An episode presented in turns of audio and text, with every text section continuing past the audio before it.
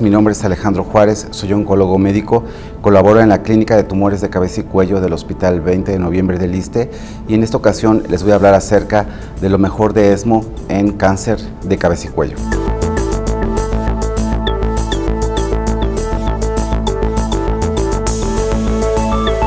Sin duda la inmunoterapia ha llegado para quedarse, sobre todo en el tratamiento de los tumores de cabeza y cuello. Si bien la inmunoterapia está aprobada en el escenario de una segunda línea, en ESMO del 2018 se presenta el primer estudio donde se explora el beneficio de la inmunoterapia en pacientes con recurrencia o enfermedad metastásica en el escenario de una primera línea. El estudio Keynote 048 es el primer estudio donde compara a pembrolizumab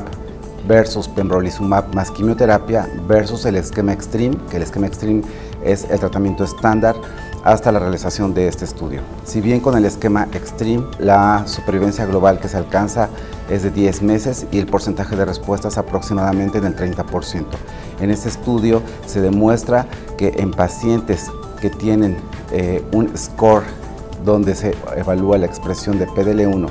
en el tumor y en las células circulantes, cuando es mayor de 20, el beneficio que es superior a favor de la inmunoterapia comparado con el esquema extreme. La supervivencia global media que presentan estos pacientes es de 14.9 meses comparado con 10.7 meses con el brazo de extreme. Es el primer estudio donde hay un beneficio en supervivencia que es superior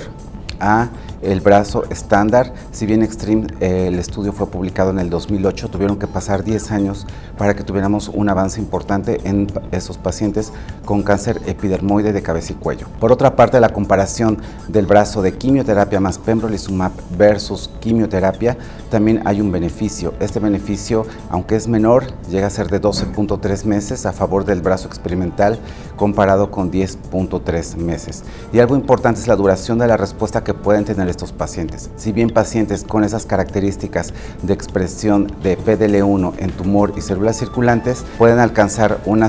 una duración de la respuesta de 20.9 meses comparado con 4.2 meses en aquellos pacientes que reciben tratamiento extreme tenemos una gran población que se puede beneficiar y sobre todo que esta respuesta puede ser prolongada